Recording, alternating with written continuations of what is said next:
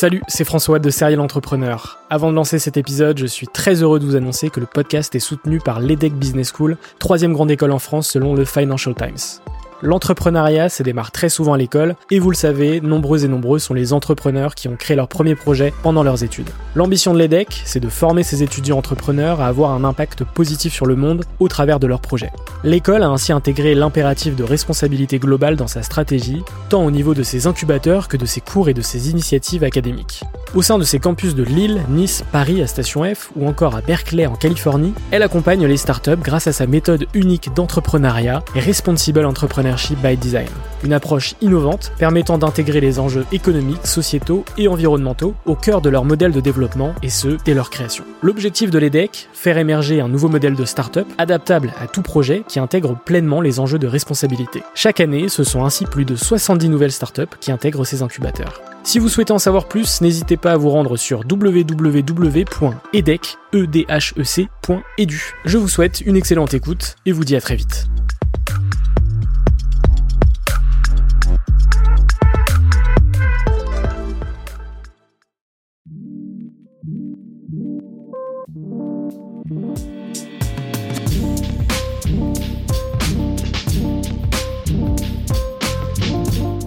Bienvenue sur Serial Entrepreneur. Je suis François Allais, fondateur du podcast, et depuis 2017, je pars à la rencontre d'entrepreneurs remarquables.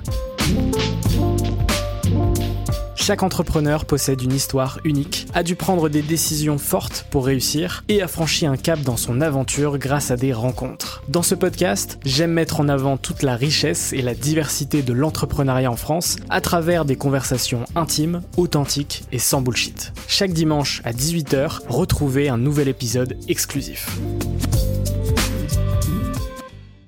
Avoir un vrai, vrai impact, tu vois. C'est ça qui me drive dans la vie, c'est de faire du bien aux gens euh, avec des choses naturelles, brutes, authentiques, à revaloriser ça. Le bon comme le mauvais, ben, ça a des impacts sur ta vie perso, ça a des impacts sur ton mood. La euh, difficulté quand on entreprend, c'est euh, de reconnaître la valeur du taf de l'autre. C'est quoi pour toi une ou un entrepreneur? C'est quelqu'un qui a pas peur d'y aller. Enfin, si, qui a peur, mais qui y va quand même. C'est quelqu'un qui, qui sautera dans le vide là où personne n'a envie d'aller. Le lien que tu as avec tes clients, est-ce que tu connais tes clients? Que tu prennes jamais les gens de haut et que tu prennes toujours le temps de répondre à ce moindre DM sur une énième question sur laquelle tu as déjà répondu 17 000 fois parce que les gens prennent la peine de te suivre.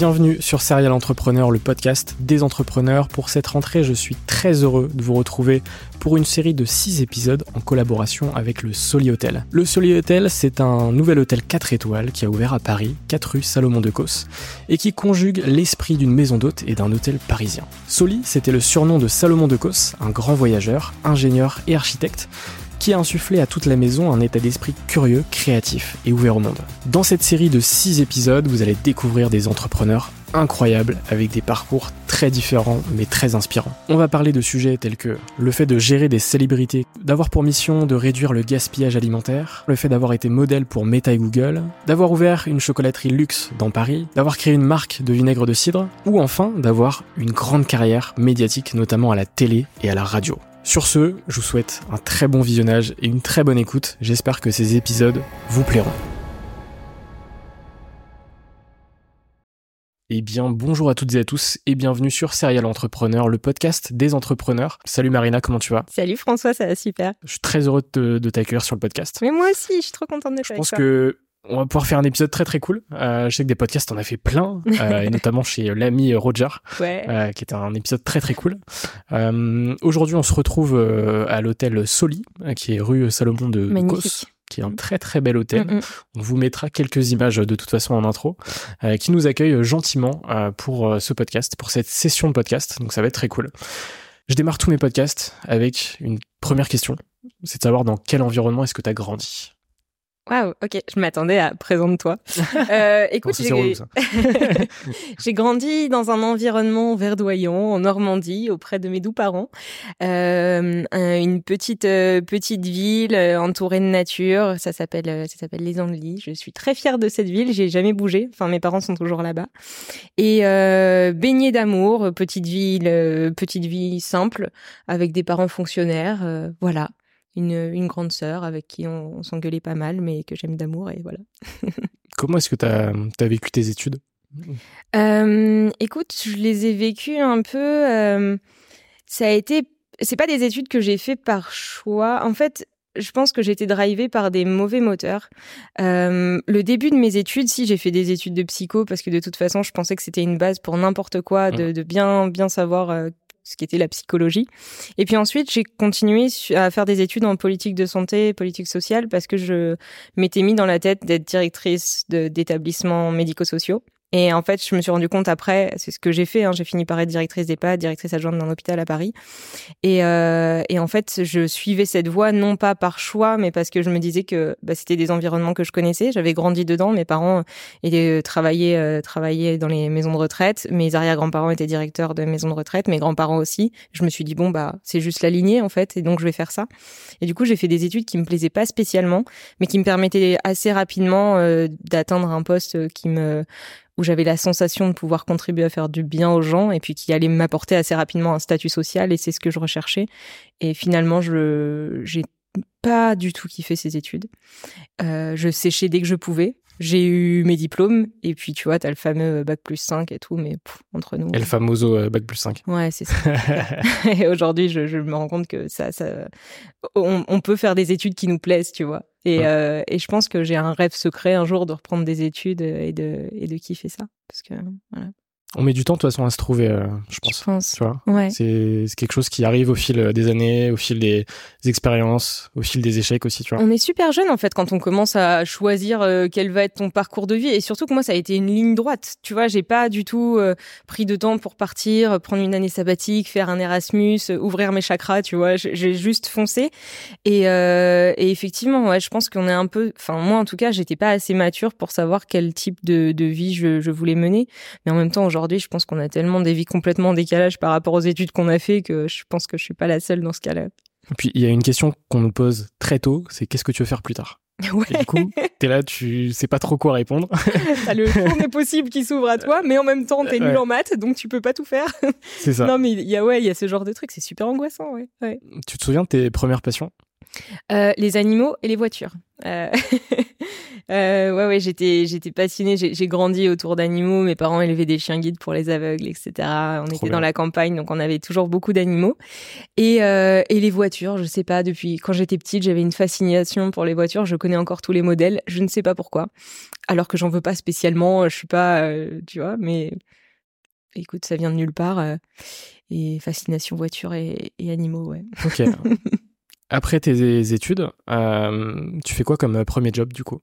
Premier job. Tu deviens direct euh, directrice d'EHPAD ou? Euh, Alors, j'ai fait des jobs d'été. Oui. si tu veux, ça c'était très cool d'ailleurs. Euh, petit big up à la poste. J'ai passé mes, plus beaux jobs d'été euh, avec mon camion dans la campagne. Okay. Euh, un premier job, j'étais assistante de direction au départ.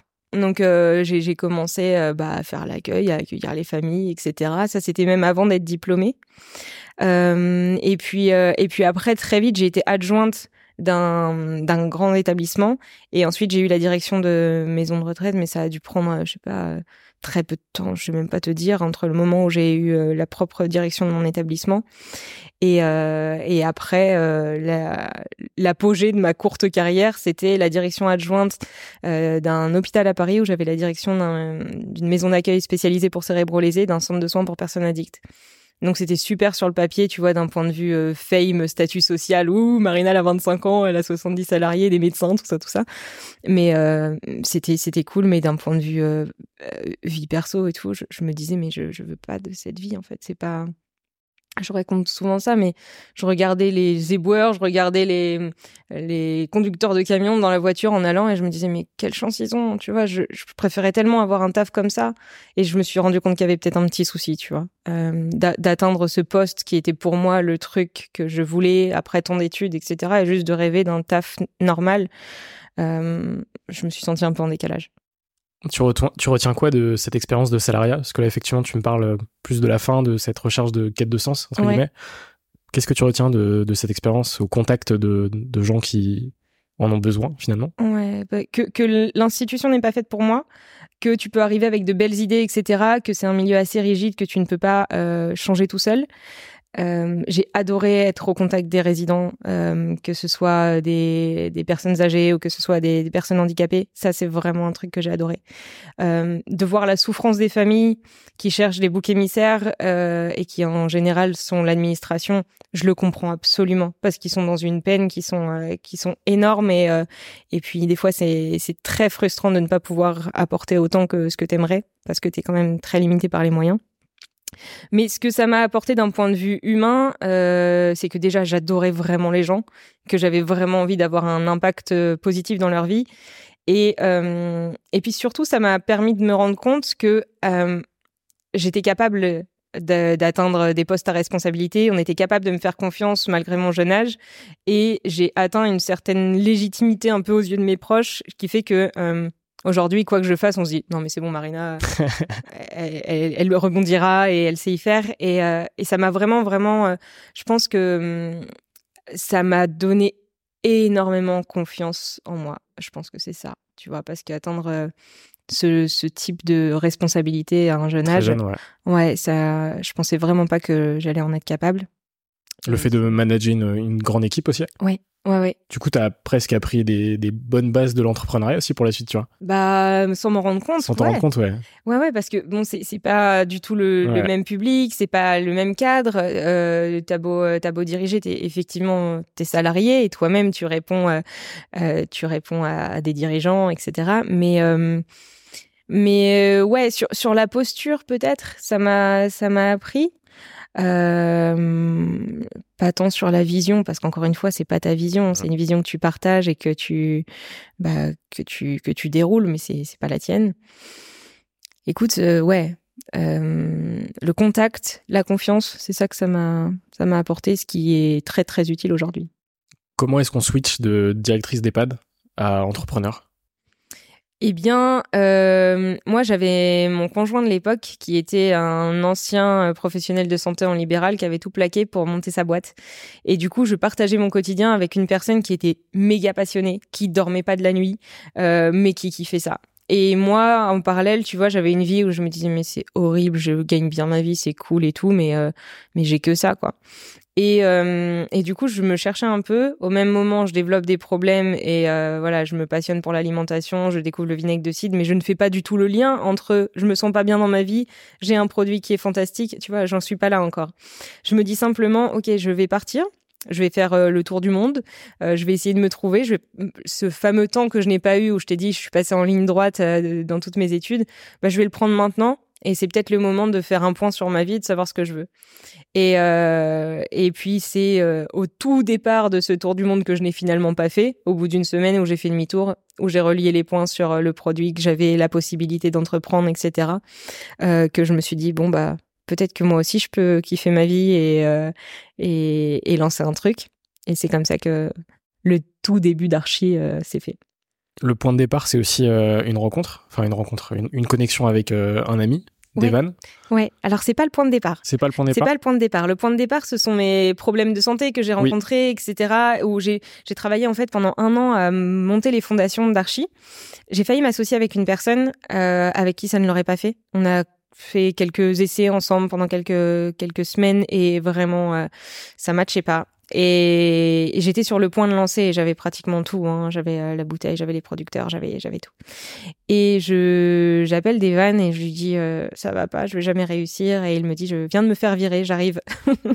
et c'est comme ça en fait que les choses se sont bien abriquées. On a commencé à commercialiser ensemble, etc. On a lancé l'aventure ensemble. Mais tu vois, c'est une question de timing au moment où je me disais je veux y aller, mais j'ai peur qui m'a pris par la main et qu'on a pu y aller ensemble. Donc les planètes se sont alignées. Les planètes se sont alignées, ouais. Ok. Euh, comment ça se passe euh, la création de d'Archie? Euh, De l'idée justement à la commercialisation?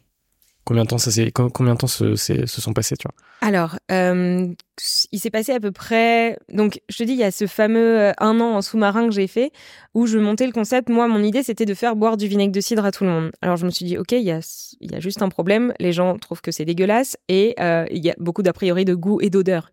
Et du coup, moi, je voulais euh, créer une boisson à base de vinaigre de cidre. Ça, il y a peu de gens qui le savent. Mais pendant un an, du coup, j'ai travaillé avec des labos. J'ai été incubée euh, dans un incubateur à Lille qui est spécialisé dans l'alimentaire pour développer mon projet autour de boissons à base de vinaigre vinaigre de cidre. Et puis, euh, donc c'était des, des, boissons euh, fonctionnelles, mais super quali, qui m'ont demandé un temps dingue parce que j'avais des exigences énormes pour garder les bienfaits du vinaigre de cidre. Arrivé au développement final, les boissons me plaisent, j'en arrive à la conclusion de me dire, OK, ça va me coûter une blinde. Ça m'a déjà coûté très cher. Heureusement, j'ai eu des subs, etc. Euh, pour sortir ces produits. Mais arriver sur un secteur comme les boissons, quand t'es pas connu, t'as pas de thune, avec un produit comme le vinaigre de cidre que personne ne connaît, c'est casse-gueule. Je vais déjà essayer de sortir le vinaigre de cidre brut, voir comment le marché français répond, faire de l'éducation, entre guillemets, autour du vinaigre de cidre. Et puis, si ça va, eh ben, ça me coûtera toujours moins cher de lancer du produit brut comme ça que de lancer des boissons. Et si ça va, je lancerai par la suite. Et c'est comme ça que j'ai fait demi-tour au bout d'un an de, développement et de me dire, bon, bah, je vais commencer à commercialiser du brut. Et puis, puis on verra. Et puis ça a pris. Ok, donc premier test. Ouais. Tu te rends compte effectivement que c'est la bonne euh, direction. Et après, tu commercialises. Ouais. Je, on, commence à commercialiser à la fois en e-commerce et à la fois en B2B. Euh, L'idée, ça a toujours été de faire du vinaigre bon pour la santé, d'éduquer, entre guillemets, j'aime pas ce mot, mais j'en ai pas encore d'autres, mais euh, euh, de donner des informations sur le vinaigre de cidre, tu le bois, c'est bon, il y a des études. Évangéliser. Ça, évangéliser. ouais, ouais, ouais. Même si ça fait un peu C'est la bonne parole. non, mais voilà, c'est très bien une secte. ouais, un petit peu, un peu une secte. Mais, mais non, l'idée, ça a été de, marteler ce message de euh, buvez-le, c'est bon pour la santé, etc. Mais on arrive, on se lance en octobre 2020 plein Covid. Tout ce qui reste ouvert, ce sont les commerces de bouche. Il y a une opportunité quand même. On est du vinaigre de cidre, on est un produit qui se boit, un produit alimentaire quand même. Donc, euh, donc euh, Devan, mon associé, commence à taper à la porte de toutes les épiceries fines en disant coucou, c'est Archive, Archive à l'époque. Euh, et, euh, on commence à intégrer euh, une épicerie fine, 2, 3, 10, 30, 100. Et donc on développe en parallèle le, le côté un peu plus lifestyle, wellness sur les réseaux sociaux avec notre e-shop. Et puis le côté commerce de bouche, épicerie fine, mmh. où on parle toujours des bienfaits santé, mais c'est quand même des gastronomes qui vont acheter euh, leurs produits en, épicerie fine. Donc on commence à développer ces deux canaux-là. Et puis progressivement, si en termes de volume, le B2B au, départ nous apportait plus, après c'est le B2C euh, sur notre e-shop qui a commencé à cartonner euh, sur la presse, les influenceurs, les réseaux sociaux et puis tout le travail qu'on a fait sur Instagram. Aujourd'hui, 80% de nos ventes sont sur notre e-shop, malgré qu'on soit une bouteille en verre, lourde, contre-intuitif au possible pour un produit e-shop. Mais c'est là où on fonctionne le mieux. Quand tu fais tes premières ventes, Comment est-ce que tu, tu réagis? T'es dans quel mood? C'est le feu. C'est le feu. Les petites notifs. euh, les, petites notifs, euh, le, les, cartons, ah, c'était tellement le bazar. Euh, bah, évidemment, comme tout le monde, hein, on fait les commandes au départ, nous-mêmes. Et puis, au début, tu sais que les noms des gens que tu connais. Ou les proches de tata, les proches de tonton. Ah bah ça, c'est un pote de pote. Et Devan, il me disait, non mais attends, regarde, on le connaît pas. Si, si, on le connaît en fait. et donc, il, se passe quelques, quelques semaines avant qu'il y ait les premières commandes de gens qu'on ne connaît pas. Et puis des gens qui commandent quatre bouteilles d'un coup. Et puis voilà. Et euh, le gros, gros euh, souvenir que j'ai, c'est euh, un article de Do It in Paris. C'était le premier qu'on avait. Et là, on a eu un excès de commandes laisse tomber. Euh, je crois que je sais plus si on avait fait un truc genre 50 commandes, ce qui était énorme, tu vois. On passait de trois de gens qu'on connaissait à, euh, à un, afflux comme ça. Donc euh, on faisait les colis avec ma mère. Un peu de stress ou un peu de stress, mais en même temps le waouh ça décolle, c'est bon. et ouais, plus de l'excitation que du stress. le stress après ça a été sur l'approvisionnement quand mon producteur il m'a dit Marina t'es bien mignonne mais moi du vinaigre j'en ai plus. Enfin euh, voilà. Euh, et qu'après on a cherché donc c'est là où on a changé notre façon de faire on a cherché du cidre qu'on a nous-mêmes transformé etc mais euh, mais ouais le stress, moi, le plus gros stress que j'ai eu dans les départs, c'était sur la logistique. C'est encore des stress qu'on a aujourd'hui. Logistique, parce que j'y connaissais rien. Comme tout produit industriel, on va dire. Ouais, que parce que moi, je moi, je rêve de faire de l'achat-revente de compléments alimentaires. tu vois ce que je ne ferai jamais, mais tu vois où t'as pas à te gérer euh, la, la, prod parce que nous on achète, on transforme, on met en bouteille, on met l'étiquette, on pose le bouchon. Enfin tu vois, c'était c'était nous qui faisions tout quoi. Et on s'occupait évidemment de la logistique donc de A à Z. Et c'est pas le même stress quand tu dois acheter l'étiquette, quand tu dois acheter le bouchon, quand tu dois acheter la bouteille, quand tu dois acheter le vrac, quand tu dois acheter les, les contenants, quand tu dois acheter le carton, la paille, le scotch, machin Et puis moi, je suis pas C'est de l'artisanat euh, scalable. Exactement. Jusqu'à ouais. Il aurait pas été scalable si j'étais toute seule et si c'était moi qui avais continué à gérer la logistique. Mais euh, ouais, ça, ça a été mon dieu le plus gros stress pour moi, c'était de gérer ça. Donc le process, c'est des petites pommes de Normandie. Des petites qui, pommes de qui deviennent du cidre. Ouais, qui deviennent du jus de pomme. Du jus de pomme. Euh, qui subissent une première euh, fermentation qui s'appelle la fermentation alcoolique où le jus de pomme se transforme en cidre et le cidre ensuite va subir une transformation acétique où l'alcool du cidre va se transformer en acide acétique qui va donner notre vinaigre. Et pour avoir un bon vinaigre, il faut un bon verger et des bonnes personnes qui s'occupent des vergers. Et ça, c'était mon taf de trouver des producteurs euh, géniaux avec qui travailler. Ouais, c'est important justement de travailler avec les bonnes personnes. Ouais, c'est que de l'humain. Hein. ouais. Et en fait, la qualité, elle suit derrière. Ils seront aussi là dans les bons comme dans les mauvais moments. Quoi. Absolument. Ouais, ouais. Et, euh, et c'est une histoire qu'on qu'on bâtit ensemble. Et c'est ce qui fait la, la beauté de d'Archie. Moi, je trouve. Enfin, moi, je, je passe ma vie à rencontrer des gens. C'est pour ça que je suis heureuse aujourd'hui. Tu vois, c'est que sans humain, moi, je suis pas grand chose. Et, euh, et ça commence avec euh, avec les producteurs. Ouais. Archie, tu lances ça en pleine pandémie. Comment ça se passe? Est-ce que, que, ça a un bah, impact? Positif ou négatif?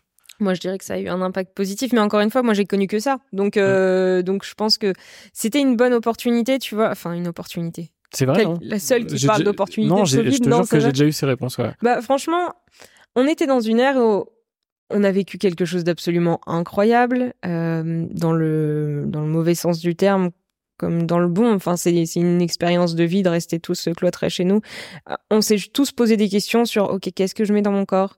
Euh, quel est l'impact de mon alimentation, quel est l'impact des médicaments, etc. Et je pense que c'était une période où les gens ont commencé à s'interroger euh, sur euh, ok, je peux placer mon argent dans des choses qui sont bonnes pour moi et un peu remettre l'église au milieu du village, quoi. Et, et arriver là avec un produit qui se veut bon pour la santé, mais qui est complètement naturel, les gens étaient beaucoup plus enclins à comprendre ce message que dans le quotidien effréné de la vie de tous les jours, tu vois. Là, c'est un peu le retour à la slow life hein, qu'on mm. prône un peu avec Archie, donc là, on y était. Et, euh, et ouais, je pense que c'était une bonne opportunité. Mais ça a été une année aussi, c'est qu'on n'a pas pu rencontrer les journalistes en one-to-one, on n'a pas pu faire d'événements de lancement, on n'a pas pu rencontrer nos clients, on aurait, enfin, on aurait aimé faire beaucoup plus euh, d'événements et, et ça, on n'a jamais pu le faire au lancement. Il y a une autre phase euh, en tant qu'entrepreneur. Au début, euh, tu es seul, enfin du moins avec ton associé, avec tes parents, ton entourage, et après tu recrutes. Comment est-ce que tu vis le fait de passer d'entrepreneur à, à manager entre guillemets? Euh, alors ça, c'est ça s'est fait. Sur les recrutements, sur tu vois la gestion, la gestion de l'humain en interne. Ça, c'est assez compliqué pour moi. C'est assez compliqué parce que bah, moi, j'étais euh, manager, enfin euh, ouais, d'une équipe euh, quand j'étais dans mon ancienne vie de personnes. Déjà en tant que hum, directrice d'une institution, c'est pas la même chose qu'être patronne d'une boîte, tu vois. Et, euh, et moi, j'avais, je pensais être une très bonne manager dans mon ancien taf. C'est ce qu'on me, c'est ce qu'on me trouvait comme qualité.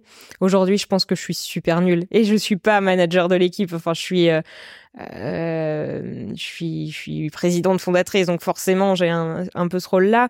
Mais, euh, mais moi, je suis trop proche des gens. Je dis tout sans filtre, etc. Et des fois, je me dis, oh putain, reste à ta place. En fait, c'est pas tes potes. Euh, et même si je veux un climat super familial, fatalement, si toi tu as cette image, les gens ne l'ont pas forcément. Surtout que moi, je passe beaucoup moins de temps que des vannes au bureau. Du coup, j'ai, il y a, au début, on avait un rapport très fort, notamment après avec les premiers salariés. Et puis ce rapport s'est un petit peu distendu. Donc là, j'étais simplement. T'as pas le choix entre guillemets. Ouais, c'est ça. Et, malgré moi, tu vois, parce que j'aime vraiment vraiment les gens et des fois, je fais super gaffe maintenant parce que je peux dire des choses euh, qui me semblent normales pour moi, mais qui peuvent être interprétées euh, différemment parce que ce sont nos salariés. Et tu vois, je marche toujours un petit peu sur des œufs dans ma communication je pense que je suis pas très, euh, euh, j'ai pas de filtre moi, tu vois. Et euh, et du coup, je me dis oh merde, ça a été interprété comme ça, c'est pas du tout ce que je voulais dire. et, et ça, ça me fait, ça me fait très très peur des impacts que ça peut avoir sur l'équipe. Mais, euh, mais sinon, on a une équipe super. Devan est un super manager. Et, euh, et moi, je suis juste là à me dire, OK, ton taf, c'est d'insuffler la vision et, euh, et d'inspirer et, et, go, quoi. Donc, on a une chouette équipe, mais je suis pas au quotidien avec eux. Et euh, au départ, on était un, un, noyau dur. Et puis, quand tu mm. es en hyper croissance et que toi, ton taf, c'est de représenter la boîte à l'extérieur et de faire. Enfin, je fais beaucoup ça, hein, de la com et, euh, et des rencontres et des partenariats, etc. Euh, j'ai pas, je dois avouer, j'ai pas le lien aussi fort que je m'étais imaginé en ayant euh, une grosse boîte tous ensemble. Ce qui est important, c'est que vous êtes très complémentaires avec Devan. Absolument. Mm. Comment ça se passe le fait de s'associer avec un ami? Alors au début, ça peut être fun, tu vois.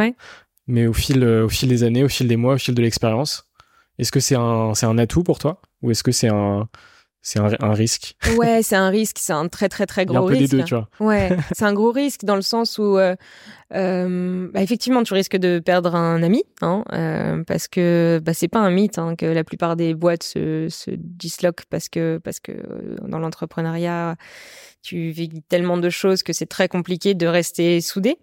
on a essayé de travailler à ça. On, on s'est découvert aussi avec des vannes. On savait très bien que ce serait, ce serait compliqué. La euh, difficulté quand on entreprend, c'est euh, de reconnaître la valeur du taf de l'autre, euh, de savoir qu'on a des complémentarités et du coup des champs de compétences complètement différents et admettre que c'est à la fois très chiant pour toi, mais c'est la force de la boîte. on a vécu des gros hauts, des gros bas. la chance qu'on a eue, c'est qu'on a toujours su se parler. Donc, euh, donc on fait en sorte que ça, que ça tienne comme ça. Mais clairement, euh, c'est pas un mythe que c'est compliqué de, de, de s'associer. Et s'associer avec des amis, c'est chouette pourvu que tu une communication qui soit méga transparente. ouais je note, parce que je, me suis aussi associé avec un ami qui, est derrière la caméra. c'est toujours des sujets intéressants, tu vois. C'est vrai qu'il y a beaucoup de boîtes qui se créent euh, entre amis.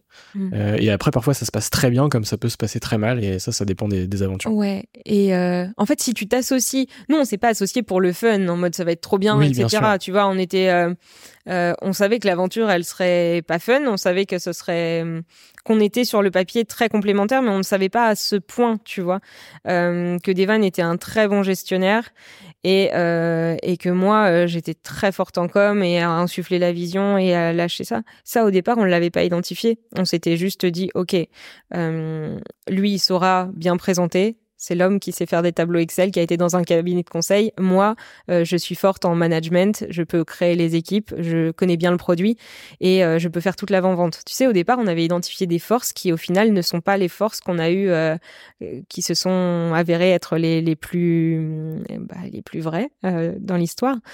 Donc, mais on a quand même eu raison sur le fait qu'on était très différents, donc très complémentaires. Et ça, c'est cool.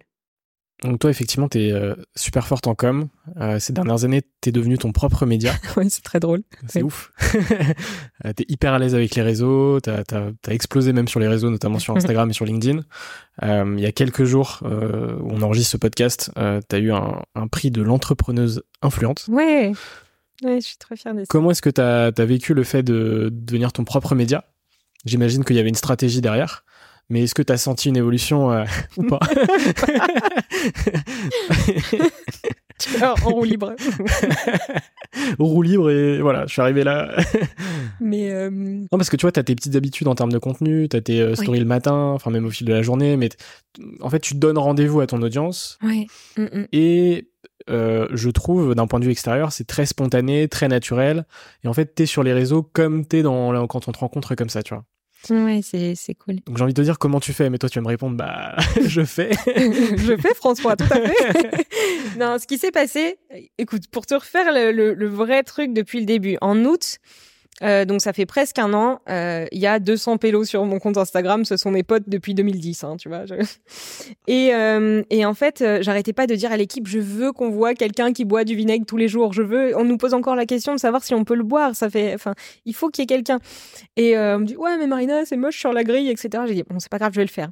Et donc je commence à me dire, ok, je vais lancer un challenge, genre on va boire de l'archi tous les jours et on va perdre du poids ensemble parce que c'était l'été, j'avais pris du poids. Je me dis, bon, bah vas-y, je vais le faire pour moi je vais interviewer des gens en live, euh, des nutritionnistes, des copains en général, tu vois. Et puis, euh, et puis, bah, qui même me suivent. Du compte d'archi, je fais une story en me disant bon, bah, je vais lancer une semaine de live sur mon compte perso, suivez-moi. Et puis, et là, je commence à faire des petites stories euh, en mode prenez votre vinaigre le matin avec des, des chansons un peu cool et tout. Enfin, cool. ma playlist, quoi. Le, Laurent Voulzy, Entre autres. Mais, oh, t'es pas cool, ça. Ouais, bon, du même acabit. Très cool d'ailleurs. Euh, et, euh, et en fait, ouais, euh, je commence à faire des lives tous les soirs et je commence à drainer la communauté de mes copains influenceurs qui sont des nutritionnistes. On parle, je parle naïvement de sujets que je maîtrise, mais je leur pose des questions pour que ça apporte à tout le monde. Et puis moi, comme un rappel, et puis, euh, et puis ma communauté perso grandit sans me servir, sans me servir du compte d'archi finalement. Et, euh, et puis je me prends en jeu, je commence à bien aimer faire les lives. Les vidéos du matin, ça ne reste pas qu'une semaine pour le live, mais finalement à chaque fois j'ai des messages sympas, donc je continue. Aujourd'hui, ça fait presque un an que je fais toutes mes, mes petites vidéos le matin. Et c'est un rendez-vous aussi pour moi, c'est ma routine. Je me lève, de toute façon, je le prends mon vinaigre le matin, donc autant le filmer. Et, euh, et puis, euh, puis voilà, c'est devenu un truc, euh, un truc récurrent. Et puis euh, progressivement, j'ai ajouté des choses. Là où je tremblais de faire des lives, maintenant, euh, je suis trop contente de les faire. J'adore ça.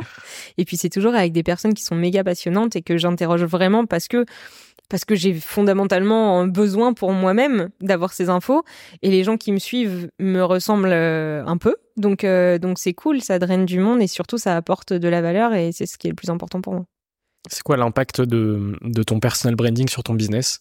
C'est le, le, fait de, que les entrepreneurs justement euh, bossent leur personal branding en France, c'est quelque chose d'assez récent. Tu vois, qui a été notamment, je pense, popularisé avec euh, Justine Hutto par exemple, mm, mm. Euh, qui a été assez précurseur là-dedans. ça a été quoi l'impact? L'impact, euh, il est difficile à mesurer. Enfin, tu sais, on n'a pas de gros pics quand je fais. Enfin, si, des fois, on a des pics quand je fais des lives avec des personnes. Il y a euh, différentes typologies d'impact. Tu vois, tu as, l'impact social où tu vas recevoir des messages de gens qui mm. vont euh, t'envoyer du love, etc. Et Ça, c'est trop mignon parfois pas du love. ça Pour l'instant, je trouve du bois, c'est plutôt du love, mais je, je vois pas tout. et après, effectivement, l'impact business, ROI, etc. Mais ça, entre guillemets, on s'en fout parce que c'est difficilement calculable. Euh, mais effectivement, euh, t'as ressenti quelque chose euh, de, qui a changé, tu vois, avant août euh, versus après? Ouais, absolument. Déjà, euh, j'ai l'impression que tu vois, les gens des fois prennent leur vinaigre pour me faire plaisir et me taguent euh, et font des trucs comme ça. Donc ça, ça, fatalement, ça crée une communauté beaucoup plus forte et tu t'attaches beaucoup plus facilement à une personne qu'à une marque. Donc ça, j'ai pu le remarquer euh, et je suis tellement contente quand les gens euh, taguent, euh, me, me en buvant leur vinaigre. Je trouve ça trop mignon. Et ce qu'on avait moins, euh, et ce qu'on a moins avec avec le compte d'archi, tu vois. ce que ça a apporté aussi, c'est beaucoup de partenariats en tant que fondateur d'entreprise. on, on, se parle beaucoup plus facilement, on, on, on, se rencontre grâce au grâce à ces réseaux, grâce à ce personal branding, et ça nous permet de faire des partenariats business qui sont super cool qu'on n'aurait pas eu simplement en sans incarner la marque. Euh, qu'est-ce qu'on qu'est-ce qu'on a aussi? Non mais des opportunités ouais des opportunités dingues euh, une proximité avec les avec les clients. Beaucoup plus de data sur les clients aussi parce que moi ils continuent de me poser des questions même des questions euh, beaucoup plus naïves entre guillemets qu'ils n'oseraient pas spécialement de faire sur le compte d'archi ou beaucoup plus perso parce que je, je, me confie les gens se confient et voilà. Et ça c'est pas calculé du tout tu vois mais c'est juste de rapport d'humain à humain. Et, euh, et du coup t'as de la data brute quoi comme si tu rencontrais vraiment les gens. Et rien que pour ça je trouve que c'est super euh, super important. Puis d'un point de vue humain moi ça m'apporte ça m'apporte de dingue d'avoir ces retours et ces échanges toute la journée. C'est trop précieux. Ouais, ça, te permet de faire évoluer euh, le produit potentiellement, la communication, le marketing, enfin toutes ces choses-là, puisque avoir du feedback en direct, c'est ultra précieux. et, ah, c'est, je pense, même euh, euh, nécessaire pour l'évolution d'une marque et, d'une boîte en général. Et, le personal branding aussi, il y, a un truc qu'on qu'on ne voit pas, c'est l'avantage concurrentiel dingue que ça te donne. Parce que moi, demain, il peut y avoir un copycat d'Archie qui arrive, qui fait du vinaigre, qui se fait une jolie histoire, il invente son storytelling, etc. Il pourra tout prendre mais il pourra pas prendre mon âme et ma personne et les gens qui m'aiment bien, ils vont pas se enfin tu vois, il y a un truc qui se crée qui est beaucoup plus fort avec le personal branding et qui mm. te permet d'ancrer ta marque et de te protéger entre guillemets euh, de d'entrants qui peuvent juste pomper ton concept et, et c'est fini tu vois donc euh, on aurait tort de s'en priver surtout quand c'est un produit que tu as fait euh, pas par opportunisme marketing mais parce que tu l'as dans les tripes bah franchement euh, go j'encourage absolument toutes les marques à bah, qu'elle soit incarnée par le fondateur. Tu vois bien sur LinkedIn, les pages marques, ça fonctionne pas. Les pages de fondateur, ça cartonne. Euh, de fondateurs ou de salariés euh, qui sont engagés dans leur, dans leur boîte, quoi. Et puis, il y, a beaucoup de gens, et, euh, et j'en fais partie, qui achètent des services et des produits aussi en fonction de l'entrepreneur. Mm. parce qu'effectivement, on se reconnaît dans ce que la personne dit ou inspire sur les réseaux. Et, c'est quelque chose qui a vraiment explosé en France, je trouve, ces dernières mmh. années, où effectivement, tu suis un entrepreneur sur, euh, son, sur Instagram, sur LinkedIn, tu as envie d'acheter son service ou son produit, effectivement, alors pas forcément que pour lui faire plaisir, mmh. mais aussi parce que euh, bah, tu as envie de le soutenir, tu kiffes son produit. Mmh. et, puis, ouais, ouais, excuse-moi de te couper. je pense à ça, mais c'est aussi l'image que tu renvoies. Est-ce que tu as envie d'avoir un peu de cette personne-là? Tu vois euh, une Justine Hutto qui est une nana qui euh, euh, qui est bien dans sa tête qui fait du sport etc est-ce que j'ai envie de ressembler à Justine? Ouais un peu tu vois. Donc donc t'as envie d'acheter d'acheter ces moi je souris tout le temps c'est ce qu'on me dit. Est-ce que Archie ça rend heureux? Est-ce que j'ai envie d'être d'être content etc donc de consommer de, de l'Archie. Tu, tu véhicules un peu la vibe que que à travers ta marque. Et c'est toujours ce que ça dit de toi quand tu achètes un produit.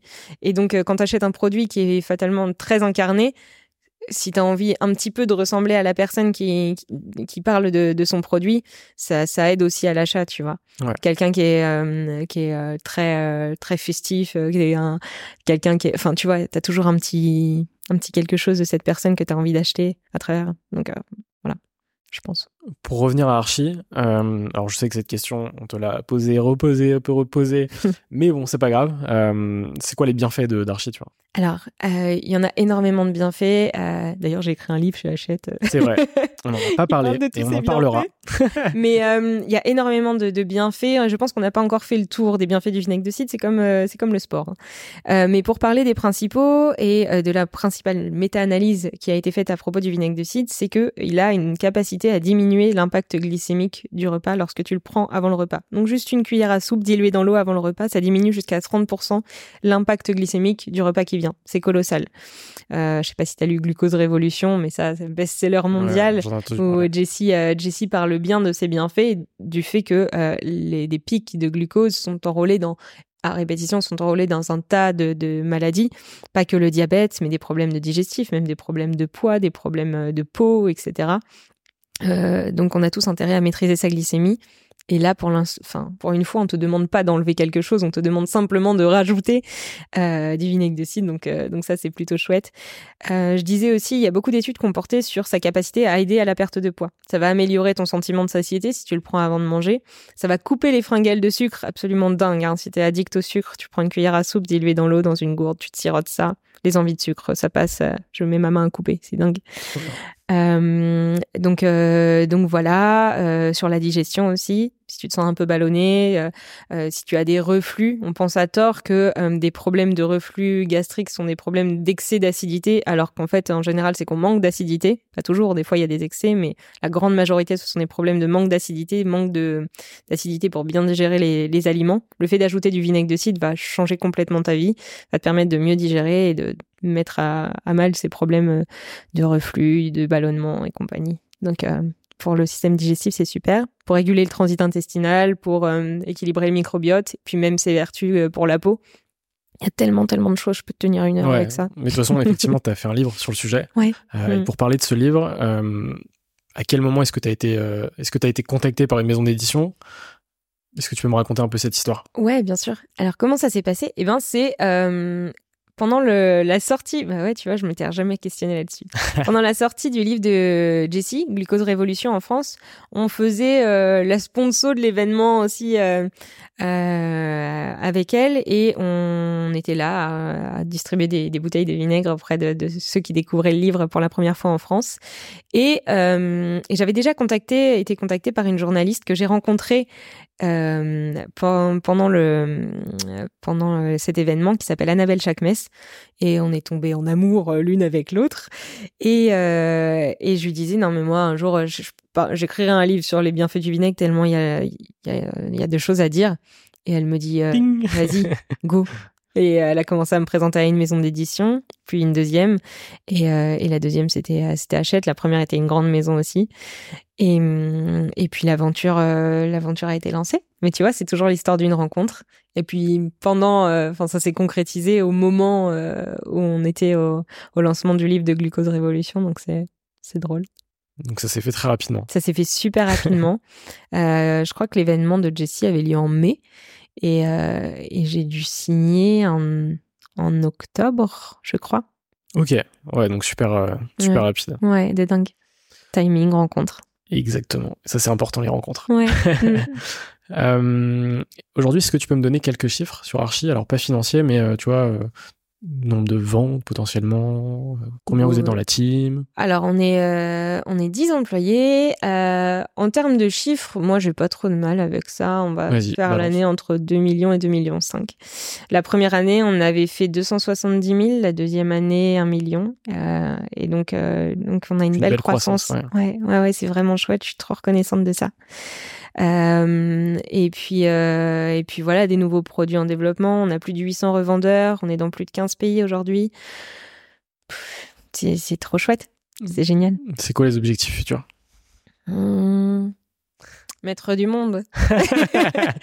non, les objectifs futurs, bah, tu vois, on avait des, des, des, des envies d'export qu'on a, qu'on a encore, mais aujourd'hui, bien, bien adresser le marché français et surtout développer la gamme de produits pour que ce soit accessible à tous et qu'on entre encore plus dans le quotidien des gens, c'est ça l'objectif. C'est-à-dire que hum, avoir demain des produits qui soient prêts à l'emploi, toucher des personnes qui ne seraient jamais venues à l'usage du vinaigre de cidre eux-mêmes euh, en leur adressant les bons produits. Ce qu'on veut, c'est que le vinaigre de cidre, ce soit là pour toi du matin au soir sur des, des, des pans différents. Parce que comme je le dis, tu as tout un, toute une bonne raison, un tas de bonnes raisons d'utiliser le vinaigre de cidre, que ce soit en interne ou en externe.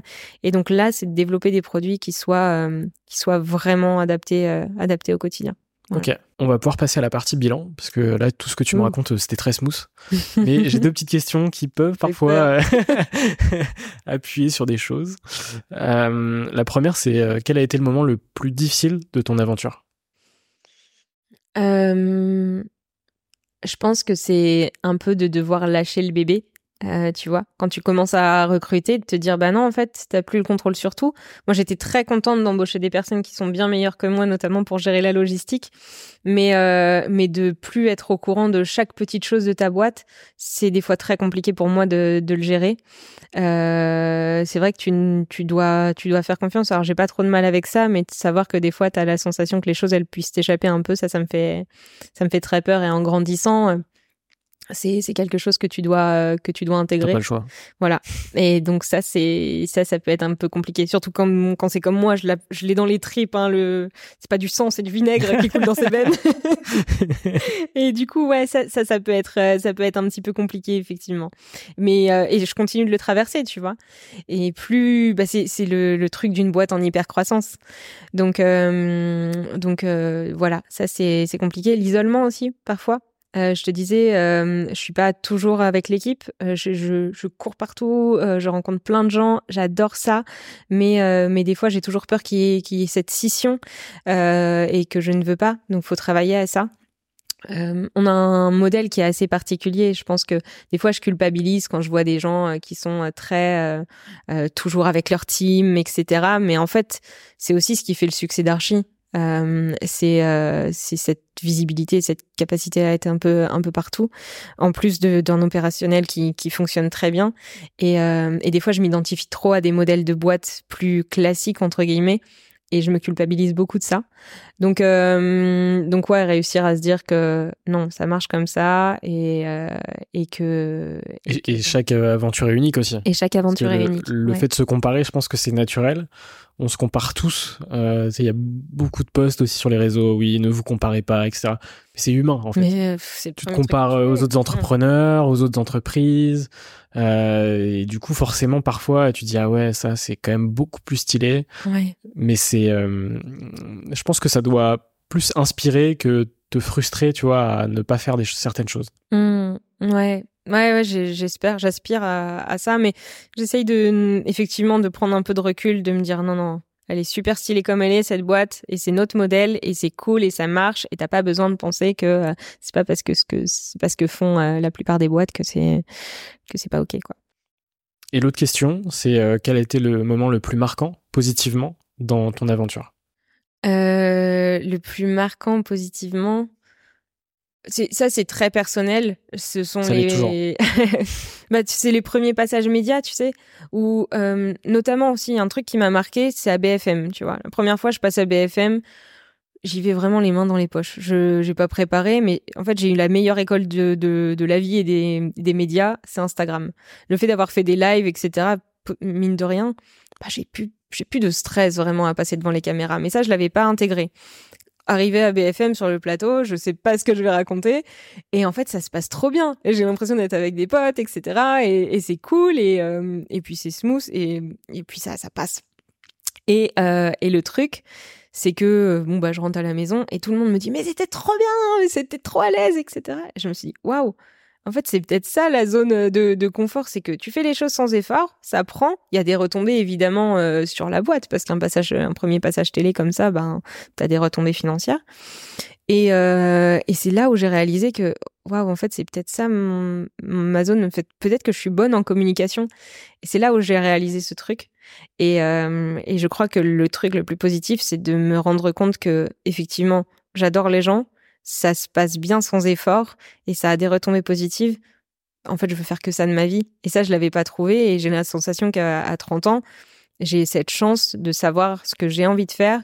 Si demain Archie euh, s'arrête, ce sur quoi je peux capitaliser, qui me fait du bien, où j'ai pas la sensation de travailler et, euh, et surtout qui, qui rapporte aussi. Donc euh, donc c'est ça c'est ma plus mon plus gros cadeau et le plus gros point positif et l'effet waouh que j'ai eu euh, grâce à Archie. T'as jamais fait de média training en plus? Non, jamais. Média training, c'était Instagram. Ouais. Ouais, ouais. Euh, mais j'adorerais, hein, parce que j'aimerais bien qu'on me dise non mais Marina, dis pas ça en fait. ça, c'est un peu un peu con que t'aies dit ça quand même. Euh, tu vois, j'aimerais bien avoir quelqu'un qui me cadre un petit peu. mais mais ouais, le média training, c'est celui que je me suis fait toute seule. Ouais, je pense je pense c'est le plus important parce que euh, parfois, on peut avoir, euh, avec du média training, on peut avoir des discours très lisses. Et je pense que la spontanéité aussi, c'est, c'est, ça a plus de valeur que certains média training, tu vois.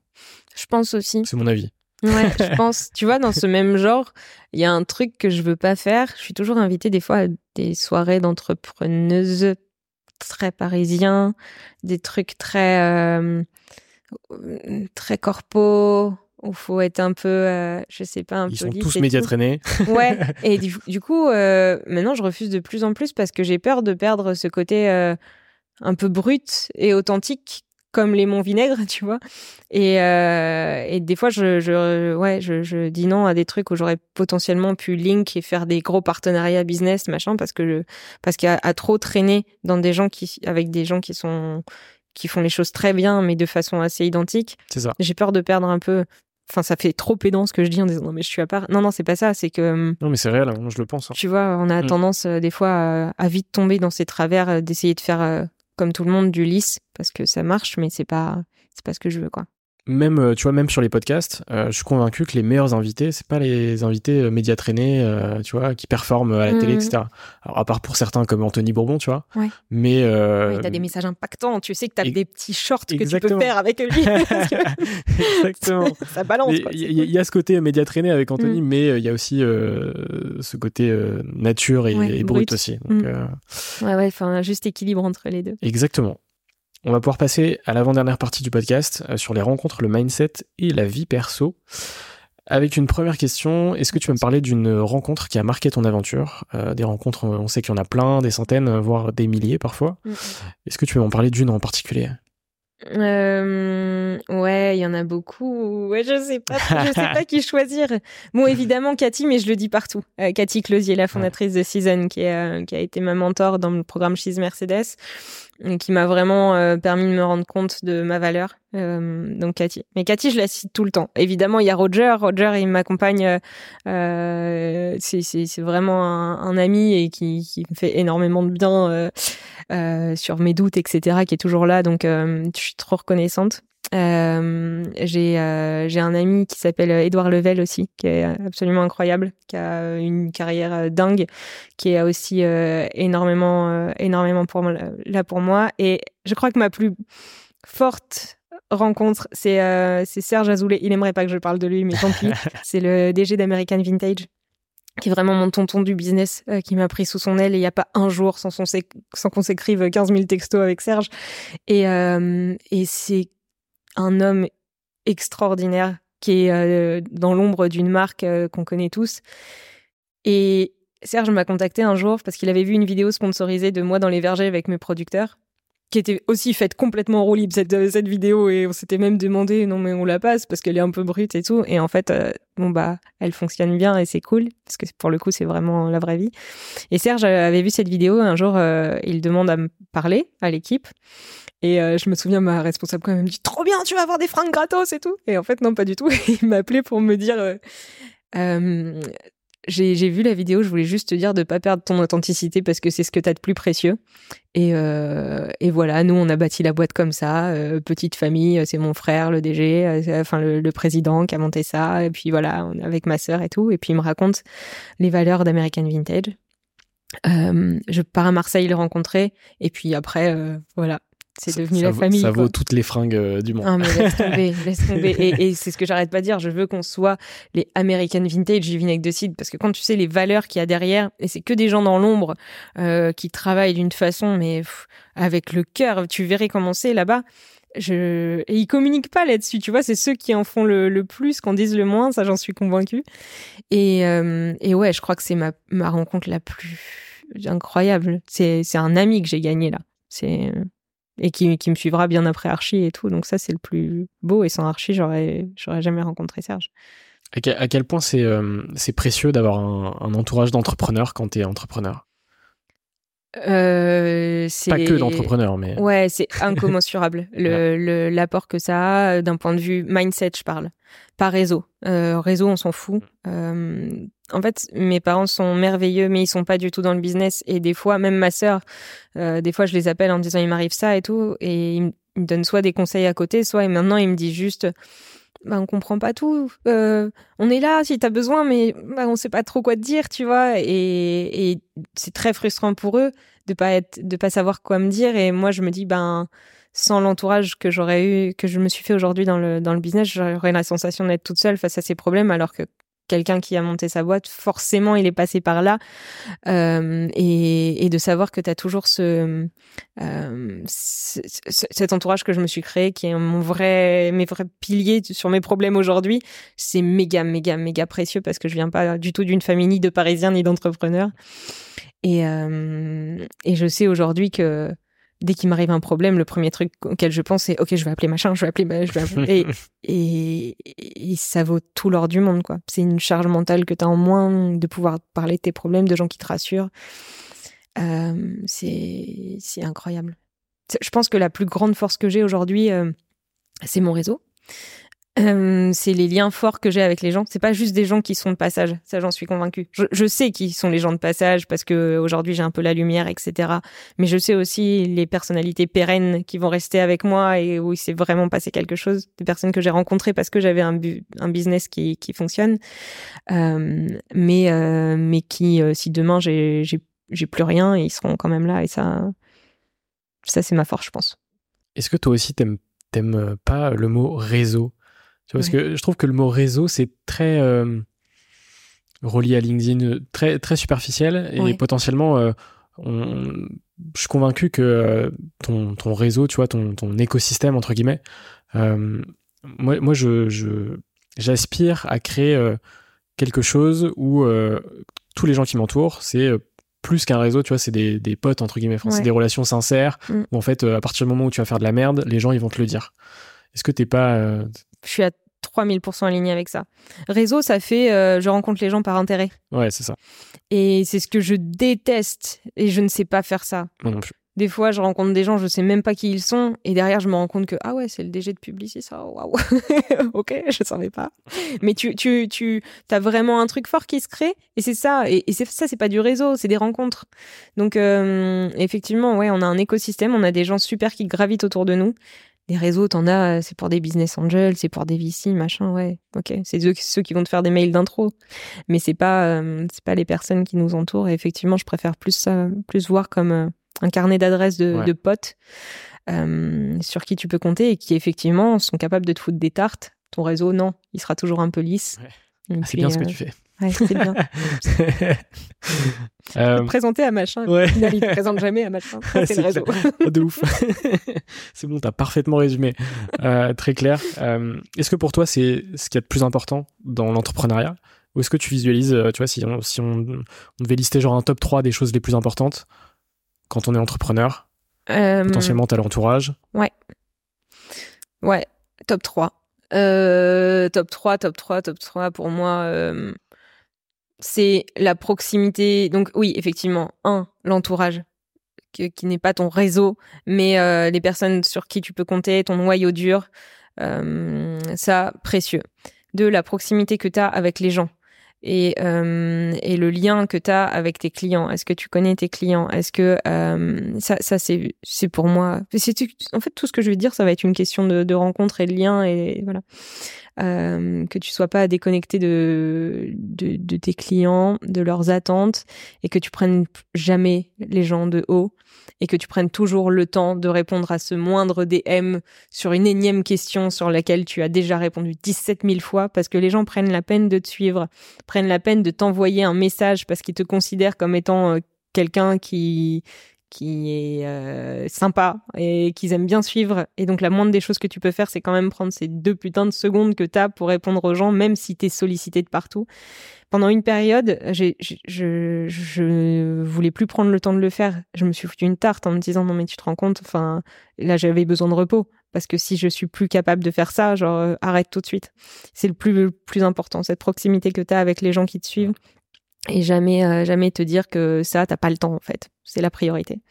Et puis euh, troisième chose, c'est le lien produit euh, je sais plus quelle était ta question du coup, mais si ça répond à ça.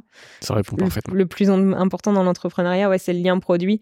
Euh, si demain je ne suis que l'image d'archi et que je ne maîtrise plus ce qui se fait dans ma boîte, euh, j'arrête en fait. Parce que euh, moi aujourd'hui, je ne veux défendre que des choses pour lesquelles j'ai je, je, j'ai mis le cahier des charges en, place, je connais le produit, je ne veux pas bullshiter les gens.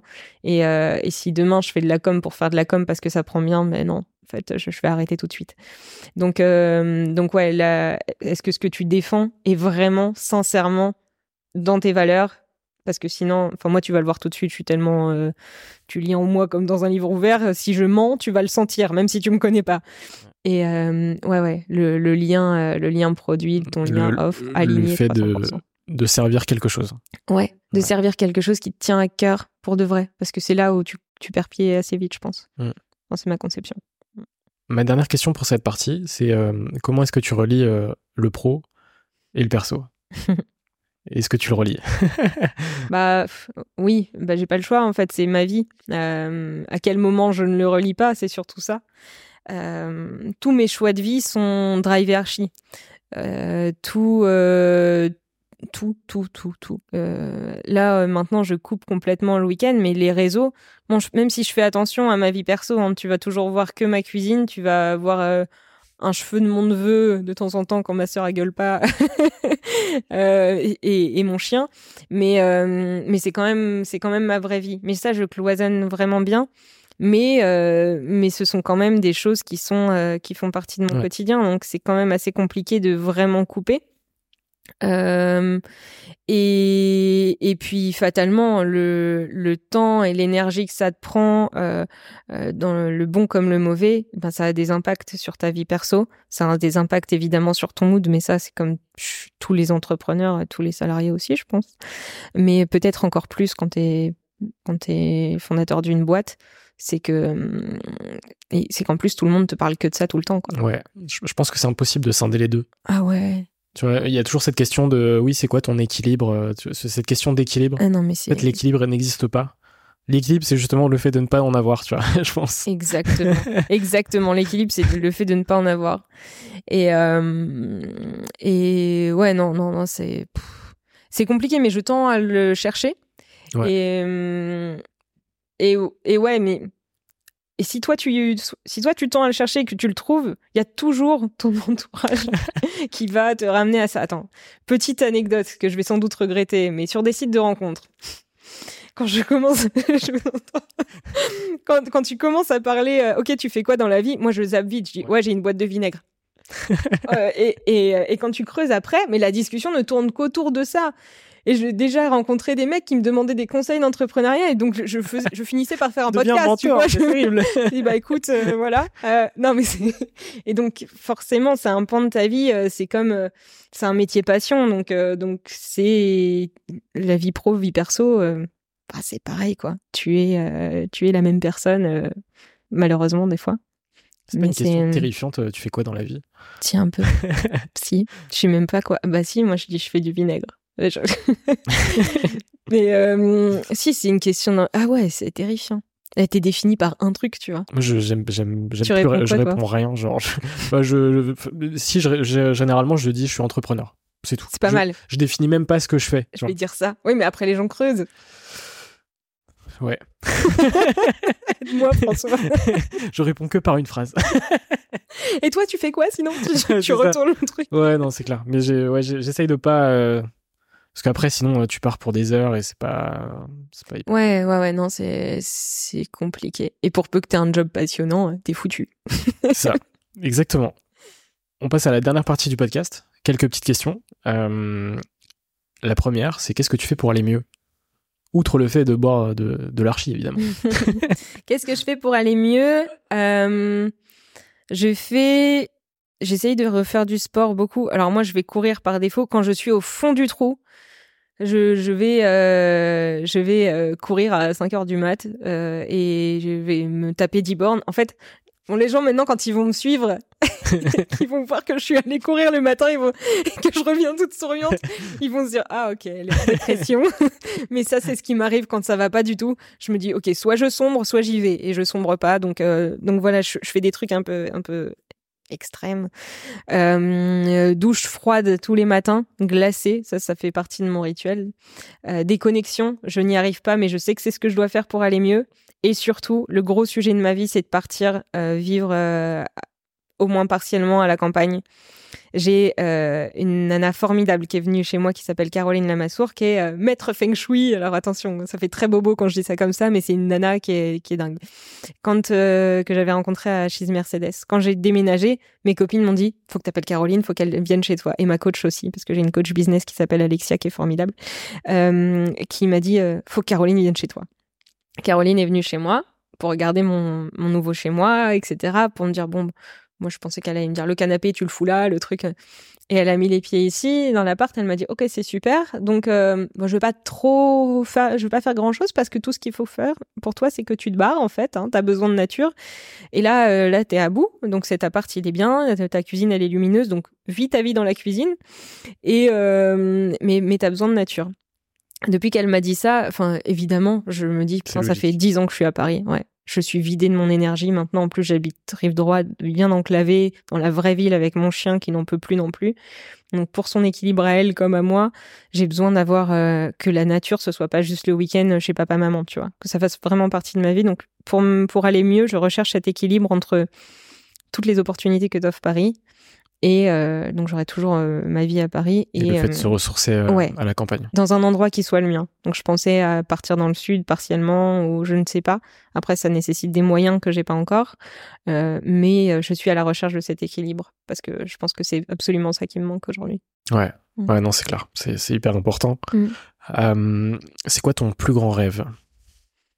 Mon plus grand rêve, c'est d'aller encore plus loin qu'Archie et, euh, et c'est de toucher des personnes qui soient des personnes qui ne soient pas des citadins forcément, que j'ai un message qui passe tellement sur l'alimentation santé fonctionnelle que ça arrive à toucher des gens dans la campagne, des gens avec autour desquels j'ai grandi, tu vois, parce que mon message serait tellement euh, fort et, euh, euh, et, et j'arriverais tellement à véhiculer que l'alimentation peut être un vecteur de bonne santé que euh, tu pourrais me retrouver dans n'importe quel euh, monoprix du bout du monde euh, ou, ou intermarché, machin. Enfin, c'est très bête, mais j'ai jamais fait de GMS.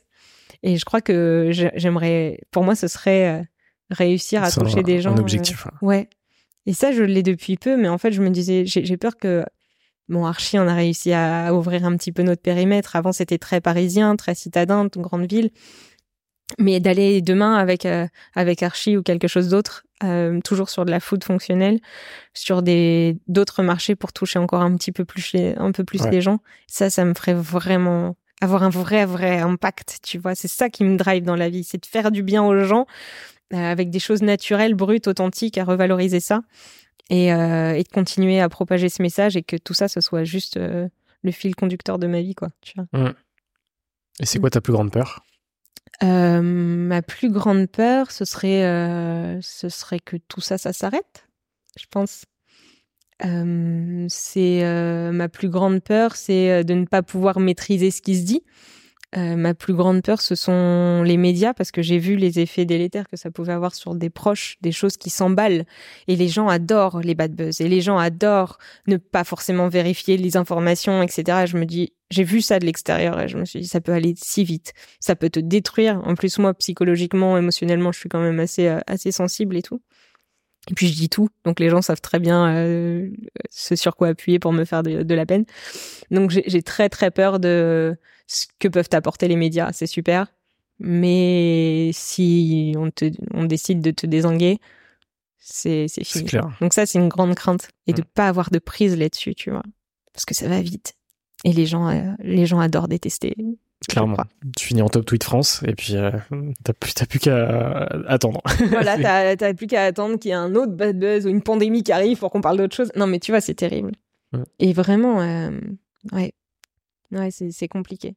Mais ça va, les gens aujourd'hui réfléchissent un peu plus et, et vérifient un peu. Mais c'est dur. Est-ce que tu as un livre à me conseiller? Oh, euh, évidemment, comment se faire des, amis, c'est la Bible. Mais euh, ouais, je suis très livre de développement personnel. Si tu savais, j'en ai, j'en ai consommé euh, à foison. Maintenant, je me dis, il faut que j'ai cinq livres, que je les connaisse très bien, que je les applique. Et, et voilà. Si, là, là je veux m'intéresser. Alors, je l'ai pas encore lu. Tu sais, les livres de Naval euh, Ravikant. Ah oui, ça. Ouais. Et ça, je pense que je vais m'y mettre parce que tous mes potes que je suis ne font que citer Naval. Comme dirait Naval, fais ça. Je dis, bon, bah, faut peut-être que je le rencontre, ce Naval. Il a l'air sympa. Il a l'air sympa. Donc, euh, je vais me mettre à ça. Ah non, mais je suis trop déçue de ne pas avoir répondu à cette question euh, mieux que ça. Ouais, mais c'est nul. peut-être que la prochaine, tu répondras mieux. Est-ce que tu as un film ou une série à me conseiller? Pas, pas, forcément qui touche à l'entrepreneuriat, attention, mais qui t'a marqué potentiellement, tu vois, récemment. Euh? Mais non, je regarde jamais de films ou de séries parce que je passe déjà tellement de temps sur les écrans avec mon, mon téléphone et mon ordi que euh, pour me détendre, je regarde pas de films ou de séries. Ah si, mais je suis, moi ça date un peu, tu vois, je suis une, je suis une fan de Zoé Deschanel et de New Girl. Avec sa personnalité complètement tarée. Euh, donc voilà, c'est ici, ça je me fais beaucoup de... mais ça fait longtemps. Mais j'adore cette série. Il me reste quatre questions. Y a-t-il une question que tu aurais aimé que je te pose mais que je ne t'ai pas posée? Non, t'as fait les choses bien. Euh, ensuite, c'est une question euh, reverse euh, que j'ai rajoutée pour cette saison. T'aurais pu me demander comment allait mon chien quand même. Mais ça, ah, comment il va ton T'aurais pu le ramener quand même. On non T'as foutu un joyeux bordel. bah, merci de me la poser, François. Mon chien va bien. Non, mais non. En plus, je dis ça, mais trop. mon chien et moi, on est vraiment liés. Quand j'ai créé Archie, je réponds vraiment à une question que je me suis posée là. c'est clairement l'objectif. Vas-y, let's go.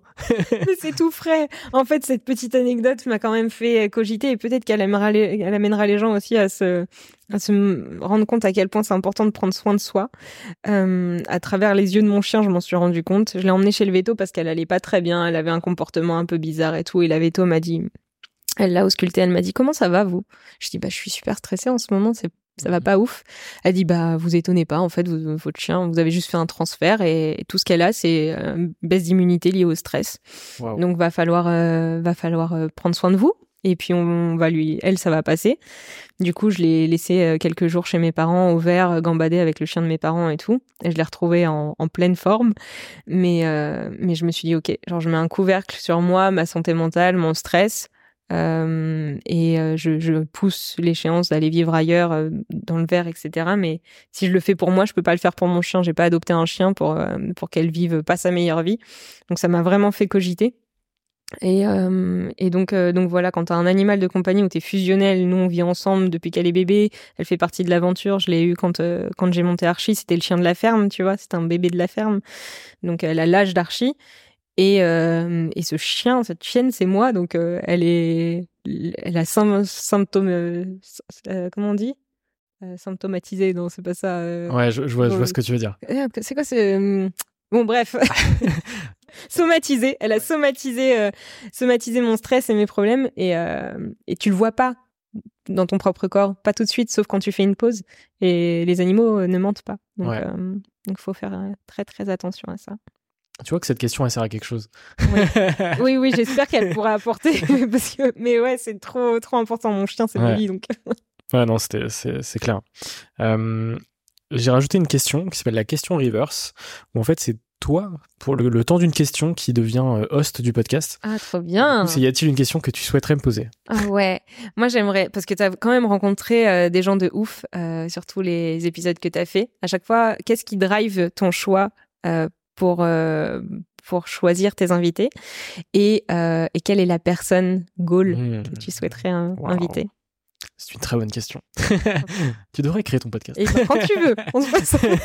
Ce sera mon premier invité. Euh, qu'est-ce qui drive mes choix? Ça va être le fit, euh, du coup humain, avec l'entrepreneur et potentiellement la thématique du podcast.